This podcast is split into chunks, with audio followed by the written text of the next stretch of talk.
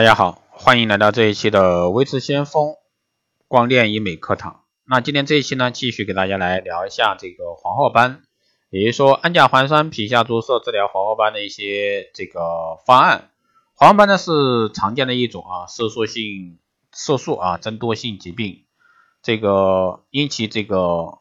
病因复杂啊，而且呢这个与遗传呀、日晒呀、妊娠呀、口服避孕药啊、内分泌异常呀、化妆品药物等相关。病理表现主要是以这个表皮为主的皮肤内啊黑色素增多，黑色素细胞功能亢进啊造成的黑色素在皮肤内沉淀过多。黄斑的治疗呢也是一个复杂的过程，需要医患双方共同努力，相互配合。治疗过程需要耗时耗力耗耐心，从病因治疗到对症治疗，从激光、采光、微针、果酸、外用药物、口服药物、注射治疗种类繁多。治疗后呢还要求病人的依从性高。需要遵循三分治疗、七分保养这个原则，从日常起居到精神、心理等因素各方面啊都要严格要求。那近年来呢，这个国内外啊专家运用这个氨甲环酸作为综合治疗黄褐斑的其中一种手段，取得呢比较好的一种疗效。氨甲环酸呢是一种抗纤溶性药物，在临床上呢广泛用于治疗各种出血性疾病，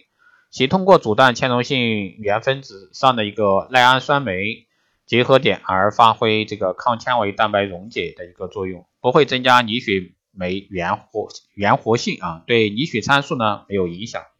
氨甲环酸同时还有这个引致酪氨酸酶活性的一个作用。氨甲环酸通过引致这个纤溶酶啊原转化为纤纤溶酶而干扰黑色素的一个细胞和角化细胞之间的联系，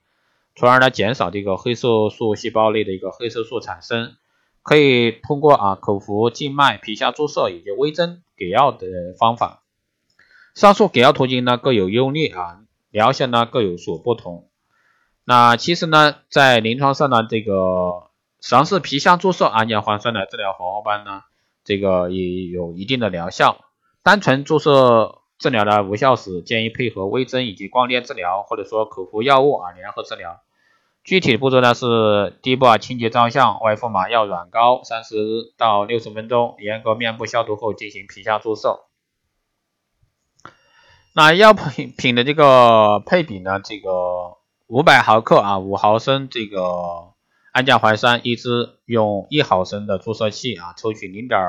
一毫升，一支十毫克，加零点九毫升的这个生理盐水，配制成一毫升的这个混合液体。单次啊，这个配配比的浓度啊，一毫升不要超过三十毫克的这个氨甲环酸。那注射技巧呢，就是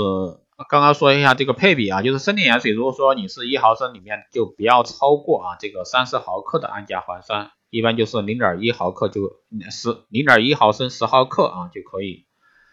注射技巧呢，一般选择皮损区域注射平行镜针，紧绷紧皮肤，平行镜针，针头刺入皮内一毫米到一点五毫米，每平方厘米这个注射一个点。